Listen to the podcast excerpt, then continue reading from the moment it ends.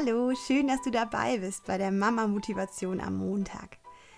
Vielleicht hast du dir schon das Interview mit Susi angehört. Das gibt es seit Freitag als neue Episode auf dem Podcast. Und wenn ich mich an die erste Zeit mit meiner kleinen Lara zurückerinnere, dann wäre dieses praktische Essen in Gläsern total super gewesen. Mittlerweile habe ich ja zum Glück wieder mehr Zeit und auch mehr Muße zum Kochen. Und ich mache ja liebend gern Wochenpläne. Also Pläne fürs Essen.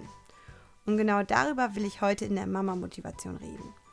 Wochenpläne haben nämlich unglaublich viele Vorteile. Vor allem, wenn man als Mama noch in Elternzeit zu Hause ist oder nur in Teilzeit arbeitet und effektiv Zeit hat, selbst zu kochen.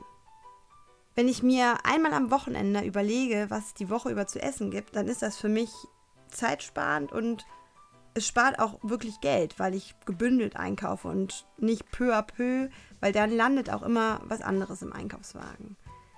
Und außerdem ernähre ich mich gesünder, seitdem ich solche Pläne mache, weil ich darauf besser achten kann, vielseitig zu essen und auch weniger wegschmeiße.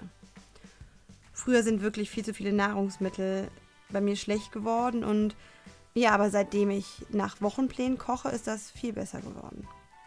Einfach geplanter und strukturierter.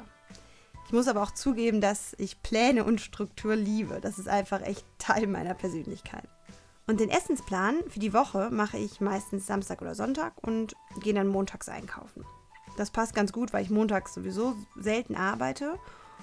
Und ähm, ja, da, da mir gesundes Essen und vor allem auch abwechslungsreiches Essen super wichtig ist, versuche ich einmal die Woche jeweils einen Tag Nudeln, Kartoffeln, Hirse, Getreide und einmal auch Reis zu planen. Ich esse hauptsächlich vegetarisch und habe auch einen Hang zum veganen Essen. Darum gibt es bei uns selten Fisch oder Fleisch, aber in klassischen Wochenplänen wird dann einmal Seefisch und einmal die Woche Fleisch vorgeschlagen. Und ich plane bewusst Reste mit ein. Also wenn ich zum Beispiel montags Salat mit Kartoffeln plane, übrigens mein Lieblingsessen, dann mache ich dienstags auch irgendwas mit Gemüse, damit ich die Reste vom Salat benutzen kann. Und seitdem ich äh, gesunden Nachtisch zu jedem Essen dazu plane, snacke ich auch weniger ungesundes, blödes Zeugs. Es gibt echt leckeren, tollen Nachtisch ohne Industriezucker, den du schnell machen kannst. Joghurt mit Banane im Mixer, Sorbet-Eis, Smoothies, alles super leicht zu machen und der Süßhunger ist gestillt. Und die Kleinen finden das auch natürlich köstlich.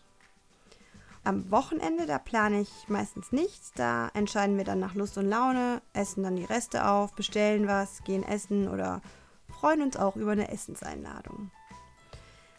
Also für mich hat der Essenswochenplan zu mehr Struktur und nachhaltigerem Einkaufen geführt und das freut nicht nur mich und meine Familie, sondern auch meine Gesundheit und den Geldbeutel.